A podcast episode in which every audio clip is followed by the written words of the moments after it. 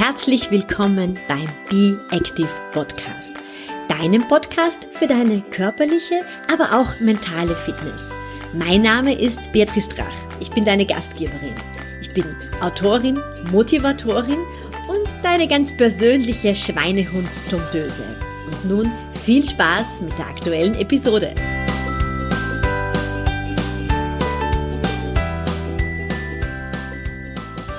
Nur wenn Frauen laut und durchaus gereizt über ihr Älterwerden sprechen, werden die Wechseljahre ihr gesellschaftliches Stigma verlieren. Das sagt die Autorin des Buches Die gereizte Frau, Miriam Stein. Und ich freue mich sehr, dass die Miriam heute bei mir im Be Active Podcast über das Thema Wechseljahre plaudert und über ihr Buch. Unter dem Buchtitel steht dann auch noch, was unsere Gesellschaft mit meinen Wechseljahren zu tun hat. Und äh, sie spricht hier ganz offen, was äh, ja, was sie so in den Wechseljahren erlebt, spricht sehr viel über ähm, dieses große Tabuthema, das in unserer Gesellschaft noch nicht ganz angekommen ist über Mythen, Scham und auch ähm, sehr viele Fehlinformationen, die wir haben. Und äh, ja, wenn du vielleicht mein Buch, mein erstes Buch, Wirf die Waage in den Müll gelesen hast, dann wirst du auch sehen, dass ich mich auch hier bei einem Kapitel mit dem zweiten Frühling der Frau beschäftigt habe. Ich bin 51 Jahre alt und das Thema ist natürlich für mich ein sehr relevantes aber auch für meine Kundinnen, weil es hier ganz, ganz viele Fragen zum Thema gibt. Wie kann ich mich in den Wechseljahren weiter fit und äh, gesund halten? Worauf sollte ich achten? Und was nervt mich einfach total und worüber möchte ich jetzt einfach ähm, sprechen? Und ist es nicht jetzt der Zeitpunkt, vielleicht bestimmte Dinge in meinem Leben zu ändern? Und auch wenn du dir vielleicht denkst, naja, bei mir ist das ja noch gar nicht ähm, so weit, dann ist das Interview für dich trotzdem ganz interessant. Eventuell bist du nämlich bereits in der Perimenopause oder aber du kannst dich jetzt schon für morgen ein bisschen informieren. Ich freue mich auf jeden Fall sehr, dass die Miriam bei mir zu Gast ist. Viel Spaß beim Interview. Liebe Miriam, ich freue mich sehr, dass du heute hier bei mir bist. Und bevor wir in dein neues Buch springen, stell dich doch einfach mal ganz kurz mit drei Hashtags vor, die dich beschreiben würden. Äh, ich würde sagen, äh, Hashtag Empathie. Mir ist es total wichtig, dass wir uns in jeder Form und jeder Hinsicht darauf einlassen, uns in andere Leute reinzuversetzen und nicht nur in der eigenen Suppe kochen äh, dann würde ich sagen Hashtag selbstbestimmt, weil ich es ganz, ganz wichtig finde, gerade für Frauen, äh, selbstbestimmt zu leben. Das inkludiert eben Gesundheit, aber auch Finanzen, äh, Entscheidungsfreudigkeit, all diese Dinge. Und dann letztendlich natürlich Hashtag die gereizte Frau, äh, weil das der Titel von meinem neuen Buch ist und weil ich den äh, im Augenblick ganz oft tippe auf Instagram und äh, äh, mich wahnsinnig freue, dass es so viel positive Resonanz zu dem Buch gibt. Super, das heißt, da, da, tippen deine Finger schon von selber quasi diesen Hashtag. Das tippt Instagram schon von selber. Ja, wir, wir sprechen über die gereizte Frau, ein Buch, das ich ja schon vor langer Zeit vorbestellt habe, muss ich sagen. Ähm, nicht nur, dass ich natürlich in dem Alter der Wechseljahre bin und selber seit einigen Jahren hier schon äh, in der Menopause bin, aber natürlich betrifft es auch einen Großteil meiner, meiner Kundinnen. Und ähm, ich fand diesen Titel einfach sehr, sehr spannend, weil ich glaube, er gibt sehr viel wieder, auch was wir so mit den Wechseljahren assoziieren, oder? Und mir ist auch so ein Punkt ganz interessant zu sagen, ähm, wir glauben ja oft so, dass die Menopause, und in deinem Buch sagst du das ja auch, eigentlich nur der Moment ist, wo wir aufhören zu bluten. Ja? Und deswegen ganz oft, wenn ich so frage äh, bei meinen Beratungen, ja, bist du in den Wechseljahren, dann ist so der erste, nein, nein, nein, nein, nein, nein. Also ich habe ja noch die Monatsblutung, ich habe damit gar nichts zu tun quasi. Aber wir sprechen ja hier, auch in deinem Buch sprichst du über die Zeit der Perimenopause.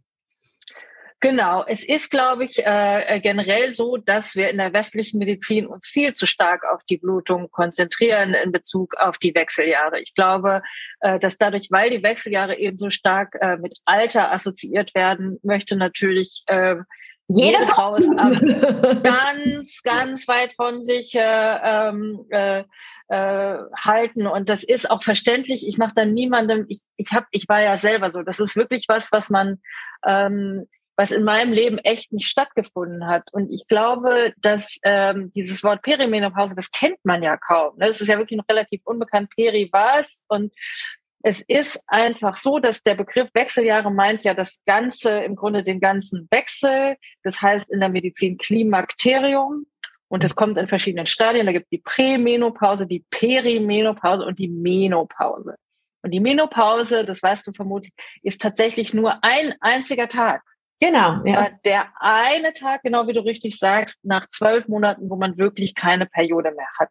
Ja. ja. Das heißt, dass wir eigentlich sogar das falsche Wort benutzen. Wechseljahre finde ich prima, das kann man auch einfach behalten, weil einfach diese ganzen Erklärungen ja. auch, auch so schwierig sind. Aber Perimenopause ist tatsächlich das, was die Veränderungen betrifft und das muss, wie du ganz richtig sagst, erstmal noch gar nichts mit der Blutung zu tun haben, beziehungsweise der Zyklus kann sogar etwas kürzer werden.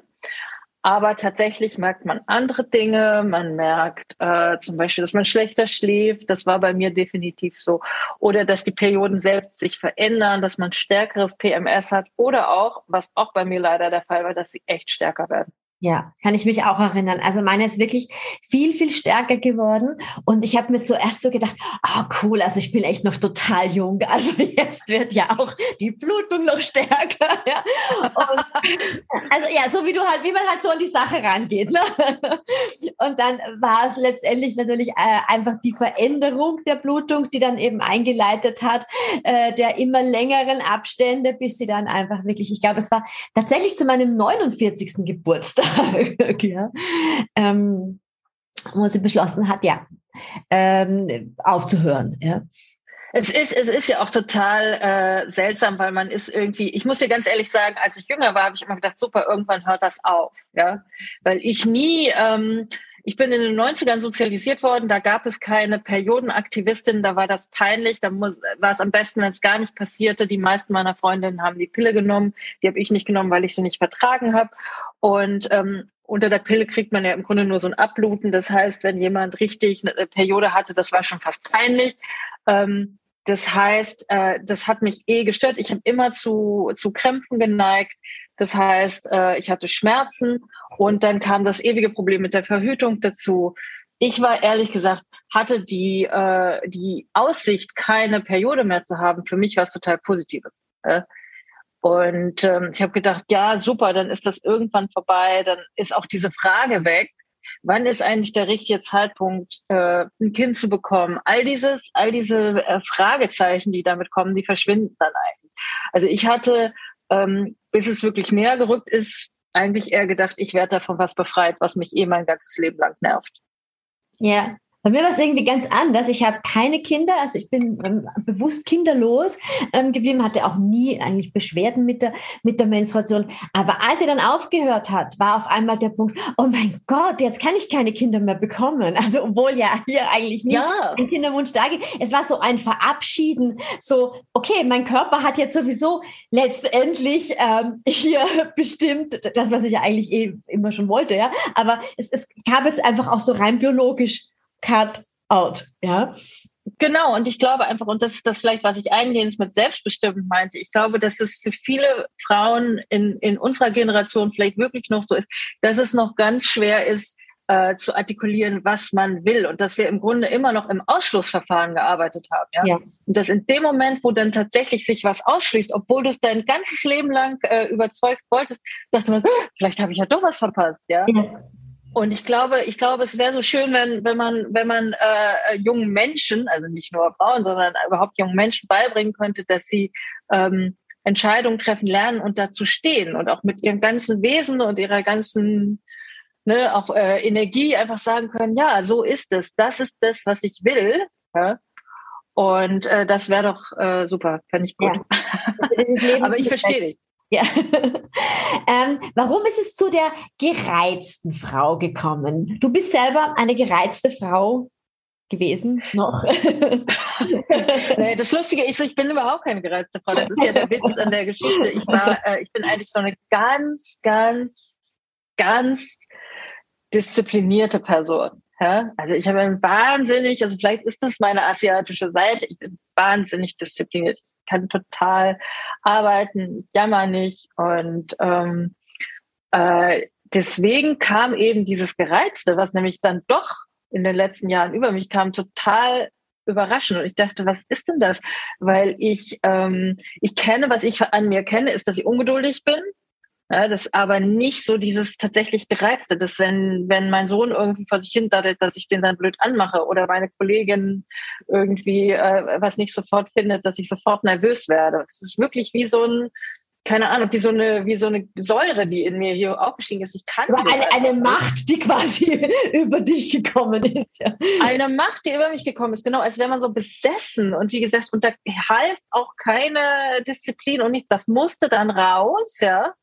Und ich habe jetzt niemanden angeschrien, aber ich habe schon Leute angeranzt. Und ähm, das ist, äh, hat mich wirklich, also das heißt schockiert, ist natürlich so ein großes Wort, aber ähm, das entsprach halt nicht dem Bild, das ich von mir hatte. Ja. Und dann wurde das auch immer länger, weil wenn man jetzt diese paar Tage PMS, die man so kennt, einrechnet, dann wurden aus den paar Tagen plötzlich eine Woche, wurde aus den aus der Woche zehn Tage. Und da habe ich immer gedacht, ähm, nee, das, äh, das gefällt mir irgendwie nicht. Und äh, das haben auch die Leute in meinem Umfeld nicht verdient, das haben meine Kolleginnen nicht verdient, das hat meine Familie nicht verdient. Und dann, als ich anfing zu recherchieren, da, weil ich, wie gesagt, ihr wusste ja wirklich nur über die Menopause oder die Wechseljahre, dass man eben aufhört zu bluten, sonst wusste ich überhaupt nicht. Und dann äh, fing ich an zu recherchieren und dann schrieb eine amerikanische Dichterin in einem Kommentar, sie fühle sich als jeden Tag als wolle sie sich ein Messer in die Brust rammen. So gereizt. Und da habe ich so gedacht, okay, es gibt noch Luft nach oben.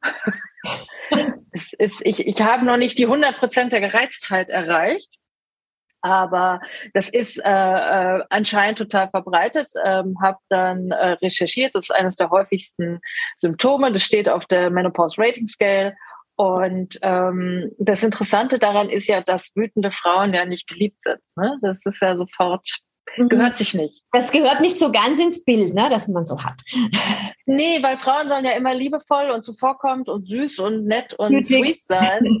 und äh, sobald man irgendwie äh, resoluter wird, ist man dann direkt in Furie. Und das ist, ähm, und das fand ich total interessant, dass eben diese dies, weil bei Männern ist das ja ein, ein, Ausdruck von Macht, ja, dass man mhm. sich durchsetzen kann, dass man mhm. autoritär ist. Genau. Und bei Frauen ist es irgendwie hysterisch und furios und unweiblich und sonst was. Und das fand ich eigentlich äh, äh, total, ein total interessantes Bild. Ja.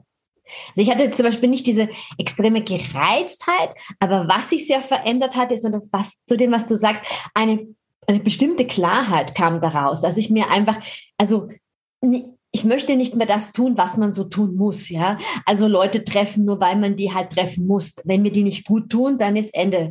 Also dann mache ich das einfach nicht mehr. Das ist natürlich für die Umwelt seltsam, ne? wenn du auf einmal so sagst, nein, ich, ich gehe da nicht hin, wenn ich nachher weiß, es gut, tut mir nicht gut. Aus, Ende, ich tue es einfach nicht. Und davor bin ich halt überall hingegangen, war dann nachher sehr gekränkt und jetzt ziehe ich halt viel klarer meine Grenzen. Ja, das passt vielleicht auch zu dem Begriff Gereiztheit ähm, dazu. Ja. Auf jeden Fall. Und ich glaube auch, dass das letztendlich das große Geschenk der Menopause oder der Wechseljahre ist, dass Frauen tatsächlich chemisch, also rein körperbiochemisch gesehen, tatsächlich plötzlich besser Entscheidungen für sich selber treffen können, weil eben der Östrogenlevel sinkt, weil eben dieses, was Östrogen ja auch macht, auch unter vielen anderen Dingen, ist, dass man eben versucht, es äh, den anderen gut zu machen. Das ist eben dieses Caring-Ding. Dass immer so Harmonie ist und, und äh, Friede, Freude, Eierkuchen und ich trete lieber zurück, damit es allen gut geht. Ne? Und jetzt ist halt irgendwie so, nein, äh, ich will jetzt nicht. Auf jeden Fall. Und ich glaube, das ist, und das hat was total Schönes, dieses äh, vermittelnde Medium zu sein, aber nicht auf eigene Kosten.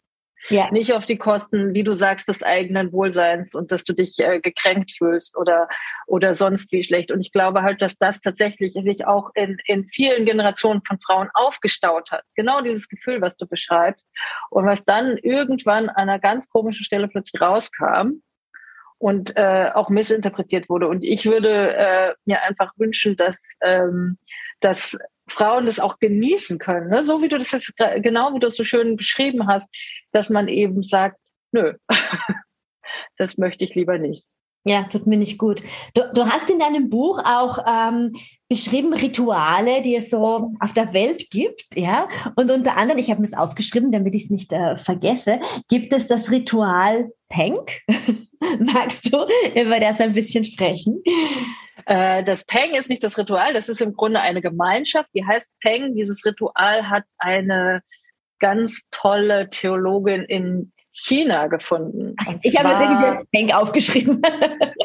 das ist ja auch, es ist auch das, was, was bleibt. Und ich finde auch, das ist einfach so ein schönes Stichwort, äh, weil es eben in diesem lustigen Wort das beschreibt, was ich mir nämlich wünsche, nämlich, dass wir uns als Frauen zusammentun, mhm. äh, gerade in, der, in den Wechseljahren und danach, weil es tatsächlich ja doch noch so ist, dass die Gesellschaft äh, mit älteren Frauen aus irgendwelchen Gründen Probleme hat. Mhm. Ähm, deswegen ist die Gemeinschaft, glaube ich, so wahnsinnig wichtig. Aber äh, zu dem Ritual selber vielleicht noch die äh, ähm, äh, Neki Chong heißt, sie hat äh, im tatsächlich äh, chinesischen Hinterland ein Ritual gefunden, wo Frauen ähm, in den Wechseljahren quasi ein wie ihr Hochzeitsritual nochmal wiederholen. Das wird eine große Party geschmissen. Es gibt Bankett, das ganze Dorf wird eingeladen. Ähm, sie darf ihr Hochzeitskleid nochmal anziehen. Sie zieht aber auch ihr Trauerkleid an. Ne? Also es wird im mhm. Grunde die ganze Bandbreite des Frauenlebens einmal gefeiert. Und es geht konkret darum, es ist ein religiöses äh, äh, Ritual, dass Frauen, dass sie Gebetsperlen ähm, empfängt und damit im Buddhismus eine Stufe höher steigt. Denn, und das ist interessant, ähm, Frauen dürfen im Buddhismus nicht ins Nirvana. Mhm. weil sie unrein sind, weil sie nämlich bluten. Ja? Das heißt, in der gesamten asiatischen Mythologie und übrigens auch in, in Afrika und in, ähm, in der arabischen Welt sind Frauen unrein aufgrund ihrer Periode, ne, wegen des Blutens. Aber gleichzeitig ähm, äh, weiß man dann auch nicht mehr so genau, was man mit ihnen anfangen soll, wenn sie das nicht mehr tun. Es gibt äh, Stämme in Afrika, zum Beispiel, wo die Frauen nach der Menopause dann tatsächlich in den Ältestenrat dürfen, ähm, in äh, quasi politische Ämter bekleiden dürfen, ähm, weil sie eben nicht mehr bluten. Und in diesem Ritual, also in, in China, wurde, wird es quasi tatsächlich gefeiert. Und dieses Feiern fand ich so schön. Mhm. Und am Ende von der Fete trittst du in das Peng ein. Und das Peng ist halt die Gruppe der äh, postmenopausalen Frauen in dem Dorf. Und die äh, sind dann eine Gemeinschaft, die beten zusammen.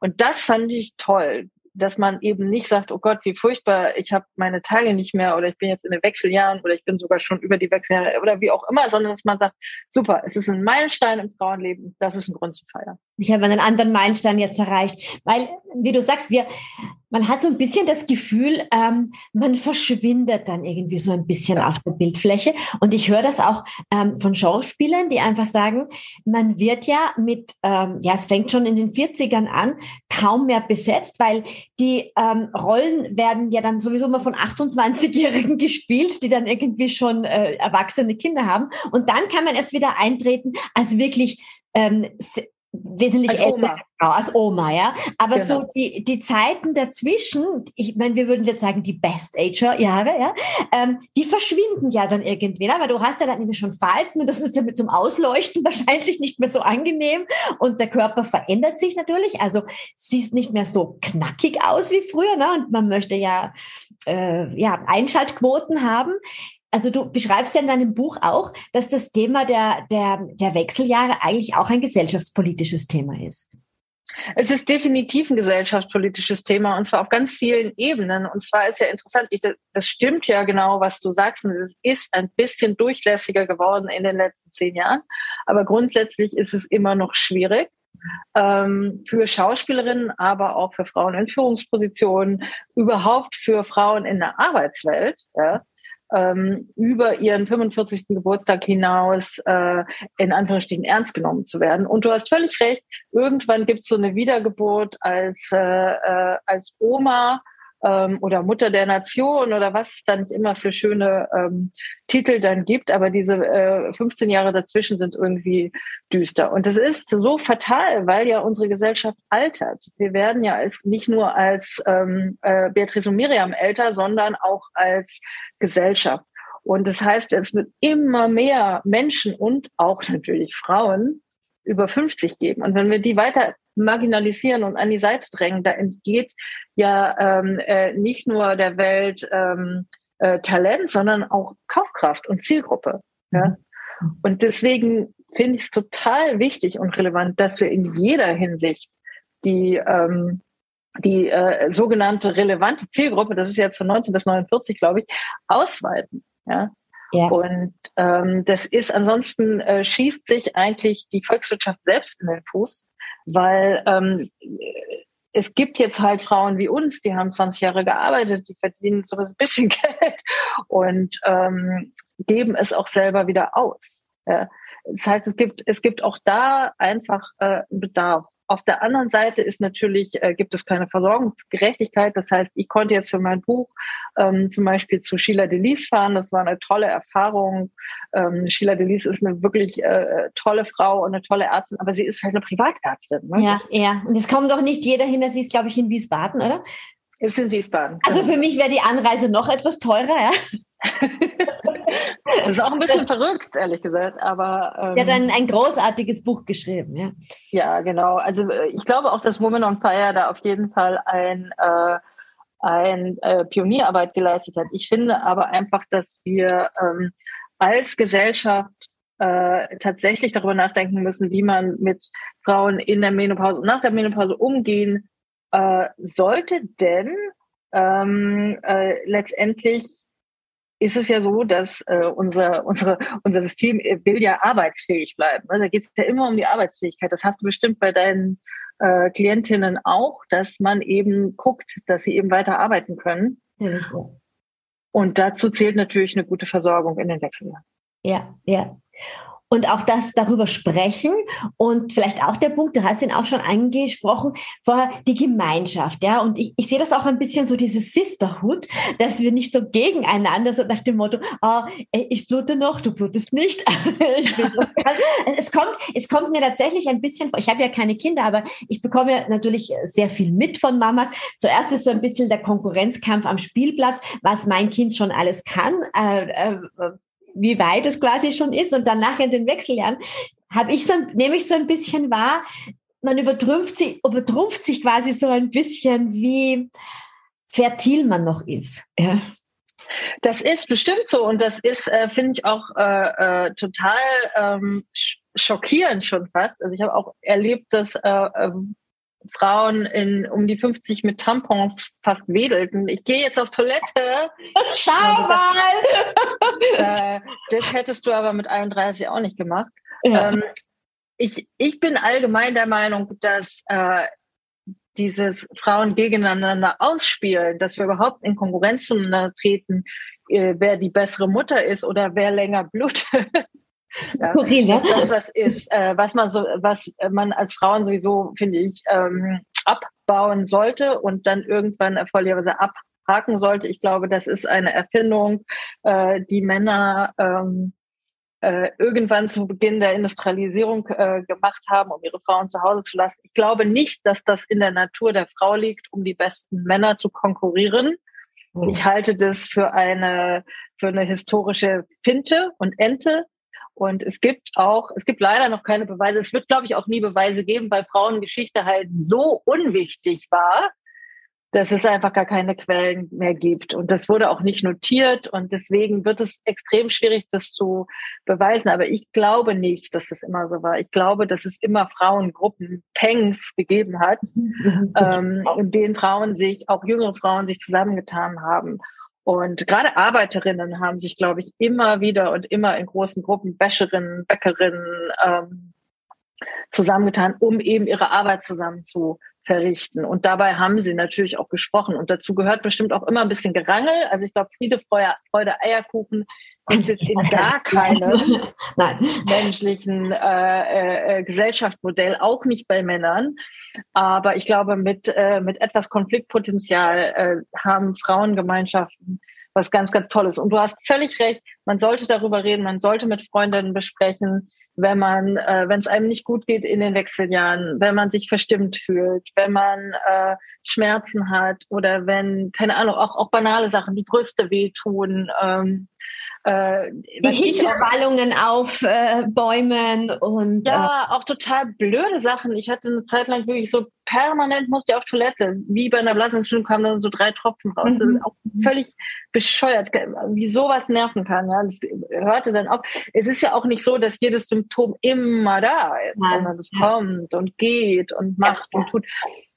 Und ich glaube einfach, dass viele Frauen, zumindest viele Frauen, mit denen ich für das Buch gesprochen habe und auch Kolleginnen, mit denen ich jetzt Interviews gemacht habe, dass alle immer dachten, sie wären alleine und die Einzige. Ja, das wollte ich gerade sagen. Je mehr ich es anspreche, auch bei meinen Kundinnen, ist wirklich so dieser Punkt, oh, ich habe das auch. Also äh, du, du bist dann nicht alleine, ja. Also du äh, so, es gibt verschiedene Symptome, aber, aber viele sind dann halt auch wieder ähnlich. Und wenn du dich einfach so abgeschlagen und so müde fühlst, ja, und dir einfach denkst, ja, ist es jetzt die 100 Jahre Pandemie oder ist es die Menopause? Also du weißt es ja nicht, ne? Es ist so eine allgemeine Erschöpfung gerade ähm, da. Dann tut es gut, mit anderen zu sprechen. Und ich glaube, ich fühle mich jetzt ein bisschen so wie die weise Alte schon, äh, die auch den, den Jüngeren, also den jetzt 30-Jährigen einfach schon mitgibt, ähm, was sie auch tun können, um sich gut zu stärken. Jetzt im, im Sinne von der Gesundheit ist sicher auch zu schauen, die Knochen zu stärken mit der mit Bewegung, ja, dass die Knochen stark bleiben, dass du am Gewicht einfach schon vorher anfängst zu regulieren und nicht erst, wenn die Blutung weniger wird, ja, sondern du einfach schon siehst, wie kann ich ein gesundheitswirksameres Verhalten vielleicht auch aufbauen aufbauen, oder? Auf jeden Fall. Und ich glaube, dass äh, äh, tatsächlich gesunde Ernährung und äh, Sport eigentlich ja immer und gegen alles helfen. Das wissen wir mittlerweile. Und ich glaube, ähm, also ich bin der festen Überzeugung, dass es, äh, dass es ein gutes Gleichgewicht geben muss aus Gesund, äh, Genuss und Gesundheit. Ja. Ich glaube aber tatsächlich, dass man ähm, äh, ganz ganz simples Beispiel, wenn man zum Arzt geht, ja und äh, es ist ja nicht nur so, dass nicht nur die Wechseljahre werden nicht im Grundstudium unterrichtet, sondern auch Ernährung nicht. Ja, das heißt, wenn man Pech hat und du gehst zu einem Arzt oder einer Ärztin und wie gesagt, äh, die nicht so versiert ist im Thema ähm, Ernährung und die sagen dann immer noch zu Frauen, die erschöpft sind, egal welches Alter, essen Sie doch mal ein Steak. So, da ist richtig viel Eisen drin. So, das ist natürlich Quatsch, weil gerade rotes Fleisch für Frauen mit Hormonschwankungen tatsächlich gar nicht gut ist. Und äh, das heißt nicht, dass man kein Fleisch essen darf. Man darf grundsätzlich meines Erachtens alles, aber man muss einfach wissen, dass er hat Einfluss auf den Östrogenhaushalt. Ja? Und ähm, sollte eventuell, wenn man Probleme ir irgendwelcher hormoneller Art hat, dann sollte man es vielleicht einfach reduzieren. So. Ja, und auch beim Einschlafen. Also das, das faserreiche Fleisch braucht auch ziemlich lange, bis es verdaut ist. Also wenn man Einschlafschwierigkeiten hat, und das kommt in den Wechseljahren durchaus vor. Und ich werfe mir am Abend dann auch noch das Riesensteak in die Pfanne. Ähm, dann braucht es auch wirklich sehr, sehr lange, ne, bis das gute Tier verdaut ist. Ne? Ja, und das merkt man tatsächlich. Man schläft um. Das Gleiche gilt für Alkohol. Und ja. es ist ähm, tatsächlich, ich will niemandem sagen, er soll aufhören oder sie soll aufhören zu trinken und Steak zu essen, sondern einfach erstens wissen, was es macht. Ja. Und dann einfach auch einkalkulieren, dass man zum Beispiel, wenn ich jetzt irgendwie sage, ich habe äh, ähm, äh, einen schönen Abend und, und, und trinke irgendwie zwei Gläser, drei Gläser Wein, dann weiß ich halt, dass ich vermutlich nicht so gut schlafe. Ganz genau, weil es die Schlafqualität, weil es die, die ja. REM-Schlafphase beeinflusst und sogar schon geringe Mengen von Alkohol sind das. Und das muss ich halt einfach für mich einkalkulieren. Aber wenn ich mir jetzt jeden ja. Abend natürlich da die Kante gebe, dann darf ich mich nicht wundern, dass ich nicht mehr gut, also die, dass ich in der Früh nicht wirklich gut erholt aufwache. Ich habe zwar geschlafen, aber die Schlafqualität ist halt nicht so besonders gut. Ja.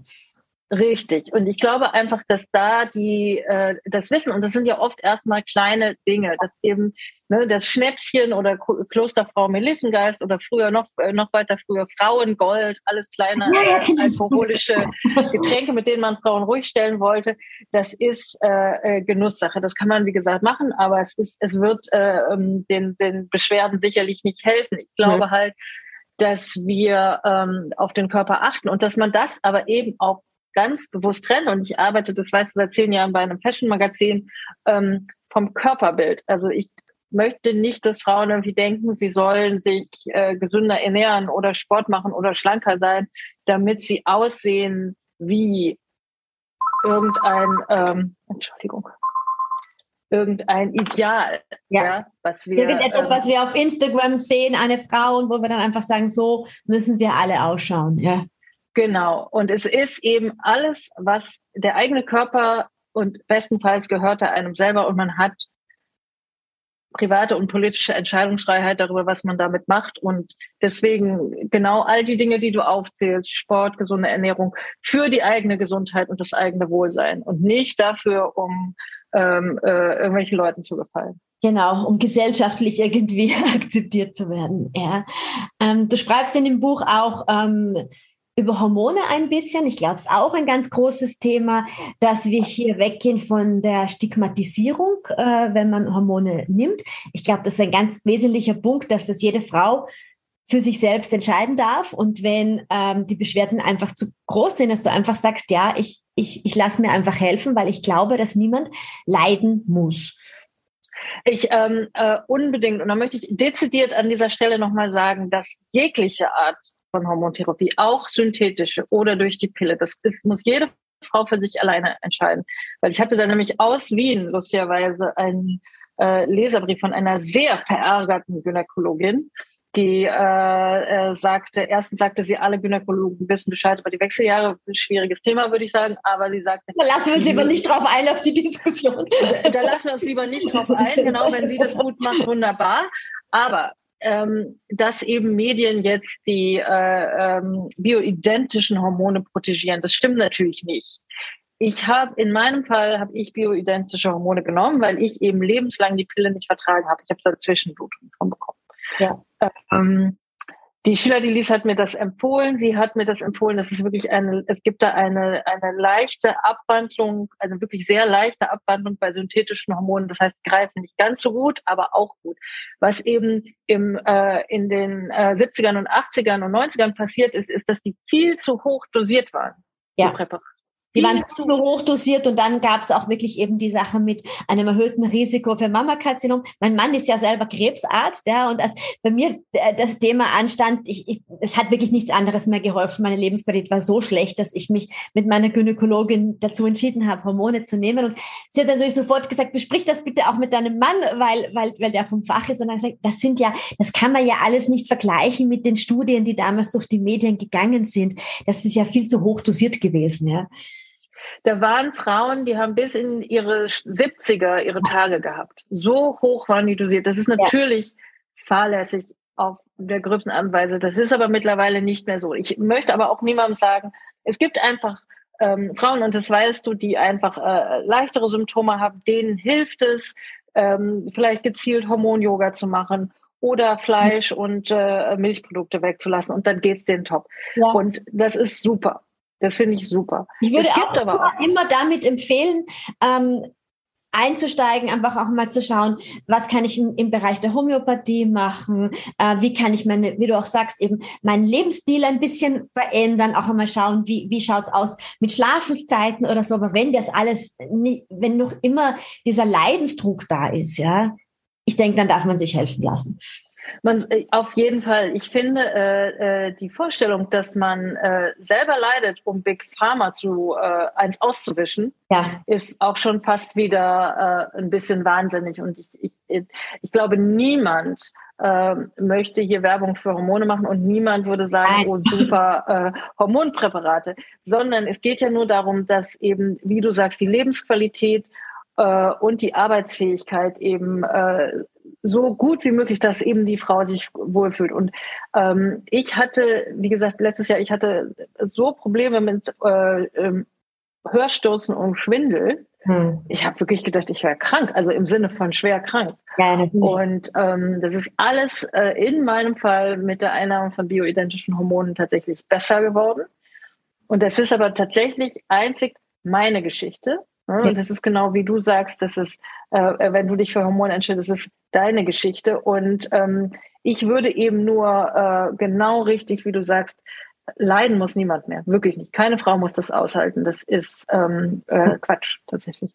Ja, helfen lassen, darüber sprechen. Am Anfang kannst du dich auch wirklich immer austauschen. Es gibt da dann wirklich ähm, sehr gute homöopathische Mittel, die genau die sind, wo du sagst, ja, man muss ja auch sagen, die, die Wechseljahre sind eben eine lange Phase. Ja? Also das ist ja nicht nur ein, zwei Jahre und du merkst dann auch einfach auch einmal, ging beim, hier, hier hat bei mir auch geholfen, einfach das Hormongel zu schmieren. Das war eine Zeit lang wirklich großartig und dann haben sich die Hormone, der Hormonspiegel aber wieder verändert. Dann war es zu ja. wenig Progesteron, aber eigentlich zu genug Östrogen. Also dann bringt das Östrogenschmieren natürlich sehr wenig, ja, wenn eigentlich das Progesteron das Thema ist. Und ich glaube, da ist es wichtig, Arzt, Ärztin des Vertrauens ähm, zu, zu finden und einfach auch regelmäßig zu schauen, wie stehen denn die Hormone, weil was in einem Jahr so ist, kann im nächsten Jahr wirklich total anders sein. Ja. Absolut. Und ich glaube auch, dass es, äh, ähm, also es wird ja nicht alles weggehen. Und ich glaube einfach, dass bestimmte Dinge, äh, also ich habe ich habe so schön dunkle Haare, sieht hier echt manchmal ganz schlimm aus. Und manchmal fallen sie halt mehr aus als andere Mal. Das sind auch so Dinge, mit denen ich leben muss. Und ich hatte, wie gesagt, vorher auch äh, Bauchkrämpfe vor den Tagen. Und es ist, ähm, also so ein, so ein Zustand, in dem man immer äh, 100% fit ist, der ist vielleicht auch gar nicht gesund. Ja? Sondern es ist vielleicht gut und da gebe ich dir total recht, wenn man einfach darüber spricht und auch lernt, in sich reinzuhorchen und einfach zu denken, was ist eigentlich sonst los? Ja? Bin ich vielleicht irgendwie äh, unter Druck oder ähm, äh, was ist eigentlich äh, in meinem Leben los? Was mir zum Beispiel hilft, wenn es mich wirklich stresst, äh, muss ich ganz ehrlich gestehen, ist äh, ähm, im Urlaub keine Nachrichten lesen. Mhm. Mhm. Einfach mal äh, äh, ein bis zwei Wochen kein, äh, keine Newsseiten aufmachen. Ja. Mhm das macht tatsächlich auch was. Und ich halte das nicht für ignorant. Ich halte mich in diesem Moment nicht für schlecht informiert, sondern ich halte mich einfach für jemanden, der an seiner psychischen Gesundheit interessiert ja, ist. Ja, absolut, der an seiner psychischen Gesundheit arbeitet. Ich mache sehr gerne an Tagen, wo ich das Gefühl habe, oh, es ist alles so schrecklich. Dann, wenn ich im Bett liege, dann ähm, zähle ich mir, das habe ich von einer Dame gelernt, ähm, drei Dinge auf, für die ich dankbar bin, mit denen ich dann quasi schlafen gehe. Und auch an einem wirklichen super scheiß Tag findet man drei Dinge, für die man dankbar ist. Ja, man, man ist ja dann oft so in seinem eigenen Drama auch ziemlich lange drinnen. Ja. Das, darf ich ganz, was ganz äh, Banales kurz sagen?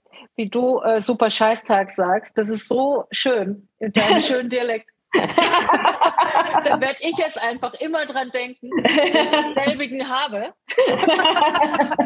Dann fühle ich mich gleich besser, weil das ist ja total wahr. Es ist ja so wahr. Und ja. ich glaube einfach, dass man, dass wir eben auch als auch als sogenannte moderne Frauen eben lernen müssen, mit diesen super Scheißtagen auszukommen, ja. Und die werden immer, immer wieder über uns hereinbrechen und ja. auch über jeden Mann, über jede junge Frau, über Ganz die klar. schönsten Frauen der Welt. Ja. ja. Und ich glaube einfach, dass dieser seltsame Anspruch, dass das irgendwann aufhört oder dass man irgendwann fertig ist, damit sich mit sich selbst auseinanderzusetzen, ähm, ist, ist glaube ich, äh, weiß ich nicht, da haben wir, glaube ich, irgendwas falsch verstanden. Ich glaube, es ist ein, ein ongoing process, den man eben mal besser drauf hat und mal schlechter drauf hat. Nur wenn man natürlich mit Hitzewallungen und äh, Starkblutungen konfrontiert ist, äh, fällt es einem im Moment nicht so ganz leicht, ja. ja. und das Gute äh, darin zu sehen. Ja. Es ist halt schwierig. Und was ich mir eben auch wünsche, ist, dass ne, also jetzt, ich weiß nicht, ob das bei dir auch so ist, aber bei mir ist es das so, dass Männer in unserem Alter wirklich sehr gerne darüber jammern, was ihnen alles widerfährt, was alles mit ihrem Rücken ist und welche Bandscheibe wieder rausgesprungen ist. Und das ist auch alles wunderbar. Das sollen sie bitte alles weitermachen. Aber ich finde, Frauen müssten an gleicher Stelle und ebenso laut eben auch über ihre Wechseljahrsprobleme sprechen dürfen, ohne dann im nächsten Moment Verkackeier zu werden. Oder mir sagte neulich ein Freund, ich spreche doch auch nicht mit dir über Durchfall. Wo ich so dachte, das ist, das ist dein Äquivalent, ja? Durchfall. Ja, ja, das sind so doch diese, das sind auch diese, diese Witze, die ich vor vielen, vielen Jahren, und da war ich weit entfernt, wirklich von den Wechseljahren, mir ist immer schon sehr warm gewesen. Ja, also ich, halt, ich sitze jetzt hier auch im Tisch, also ärmellos, ja, für alle, für alle Zuhörer. Ähm, und ich weiß dann noch, wie mein Bruder vor vielen, vielen Jahren zu mir gesagt hat, na, bist du auch schon alt und kommst in die Wechseljahre, weil dir so heiß ist. Ja.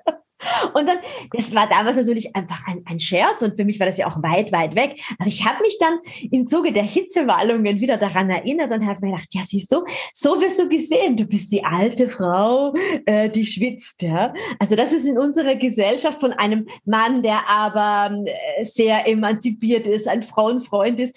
Trotzdem kommt das halt einfach so raus. Ne? Es ist echt Wahnsinn. Also es ist, es ist ja auch vielleicht äh, jetzt so entre nous ist es ja vielleicht echt ein bisschen lustig, aber wenn einem was in, in der Runde passiert, dann kann das echt wahnsinnig peinlich und auch echt awkward sein. Und ähm, ich finde, ich finde, man darf da auch Witze drüber machen, aber das sollten wir doch vielleicht eher unter uns machen, bevor es der Kollege drei Büros weitermacht. Ja. Und ähm, ich glaube einfach, dass es eben in dem Moment, wo es schlimm ist, wo man eben vor Schwindel nicht aufstehen kann oder äh, ich habe viele Frauen interviewt, die sehr, sehr depressiv wurden in den Wechseljahren. Ja. Dann ist es echt nicht lustig. Und dann gibt es auch keinen Grund, äh, Witze darüber zu machen. Und deswegen ist es halt der Grad so schmal. Und ich glaube, bevor wir uns alle nicht darin wohlfühlen sollten, auch die emanzipiertesten Männer sich zurückhalten. und ähm, da einfach den Frauen den Vortritt lassen. Das ist natürlich, Katja Burkhardt hat das ja auch toll bewiesen, man auch sehr humorvoll über die Wechseljahre schreiben kann Absolut. und sprechen kann. Ja, und man ähm, kann auch wirklich darüber selber so ein kleines Witzchen machen. Mittlerweile mache ich das auch, ja, wenn ich mich wieder ausziehe. Aber damals, also war es einfach, hat es null mit Wechseljahren zu tun gehabt, war weit davon entfernt. Aber es blieb mir so in Erinnerung, dieses, dieses Bild, das man hat. Ne? Und ich, ich kann mir dann auch vorstellen, wenn du irgendwo eine Präsentation hast, in meinem Job ist das natürlich nicht. Ich habe fast den ganzen Tag Sportkleidung an und schwitze sowieso im Beruf. Also da fällt es ja gar nicht so auf. Aber wenn du dir dich vorstellst, ähm, du bist jetzt gerade und hältst wo eine Präsentation und, und, und, und es rinnt dir der Schweiß runter und du, du merkst das ja auch, wenn das so aufsteigt. Ja, das ist ja anders, als wenn man sonst schwitzt. Ja. Wenn so diese, diese Wärme und du denkst, jeder schaut dich an, weil du ein Gesicht hast wie Schweinchen Babe. Ja? Ähm, ich glaube, von außen sieht es gar niemand, aber es ist so unangenehm. Ja. Es ist unangenehm und das andere ist eben auch, dass es, dass ja jeder, weiß, was es ist. Und ja. dann, und trotzdem das keiner. Und ich würde mir eben wünschen, dass man dann sagen kann, hoch eine Hitzewallung, geht gleich vorbei. Ja, ja, ja. Und dass alle so betreten dann wegschauen, ja, während du dir ein Jackett so ein bisschen siehst. Genau, es ist ja einfach so, es hat so was, ähm, wie gesagt, es sollte einfach was Normales sein, das passiert. Ja, es ist natürlich, gibt es Schöneres, als eine, eine Hitzewallung in der Präsentation zu haben, aber ähm, ich hatte, ich habe vor vielen, vielen Jahren mal für einen Chef gearbeitet, der äh, einfach immer vor Aufregung sehr stark transpiriert hat, ja. Und ähm, das äh, also wirklich so schlimm, dass der hat nicht nur Hemden, sondern auch Anzüge durchgeschnitten. Ah, der Arme. Ja. Der Arme, total, hat mir total äh, leid getan. Heute würde man vermutlich Botox spritzen, das kannte man damals noch nicht. Aber ähm, keiner hat dessen Autorität in Frage gestellt. Natürlich war es trotzdem unangenehm. Ja. Auch nichts, was, auch nichts, was, äh, äh worüber man Witze machen sollte. Aber ähm, trotzdem hat es seine Autorität nicht in Frage gestellt. Und bei Frauen geht es sofort an die Autorität. Sofort. Mhm. Die ist nicht mehr zurechnungsfähig, die ist nicht mehr belastbar, die kann diesen Job nicht mehr machen, weil sie ist ja in den Wechseljahren. Und genau, das ist das, wahrscheinlich zu müde, sie ist einfach zu erschöpft, ähm, ähm, ihr ist schwindlig, sie muss früher nach Hause, whatever. Ne? Da gibt es dann tausend Geschichten. Liebe Miriam, so abschließend, was sind so deine Wünsche? Was, was, was denkst du, kannst du mit deinem Buch so anregen oder aufrütteln?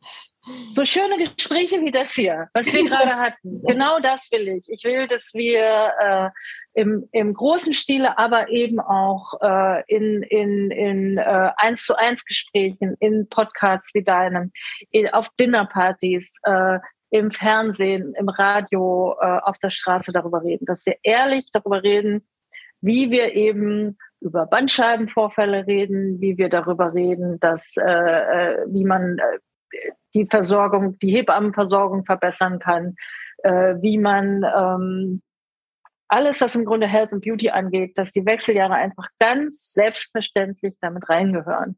Und das wirst du als Trainerin äh, auch wissen. Das ist hier, der, man leidet in der, äh, am Rumpf ne, durch die hormonellen Umstände. Das macht die Haltung schlecht, man fühlt sich schlecht. Ich sehe jedes Foto von mir jetzt, ja, was jetzt gemacht wurde, und denke mir so, wie stehst denn du da wie ein Schluck Wasser in der Kurve? ich glaube einfach, dass, dass, es, dass es hilft, das zu stärken. Und das, ist, das ist Haltung, ne, die wir auch ja. einbringen. Ja, das ist dieses ja. Auf, das Aufrechte. Ähm, du trainierst ja den Rumpf nicht nur, weil du dann halt äh, ja, schlanker aussiehst. Das ist alles sehr nett. Aber es geht darum, dass du, dass es die Haltemuskulatur ist. Und es macht schon sehr viel, wenn du aufrecht stehst und präsentierst oder wenn du wie so ein U-Hackerl äh, zusammen sagst. Ja. Sagst du das nochmal für mich, U-Hackerl? U-Hackerl. Was ist ein U-Hackerl? Ein U-Hackerl? Ähm, hm. Eine Büroklammer, die dann wie ein U. Super. auch noch ein, ein kleiner Wienerisch-Sprachkurs gewesen.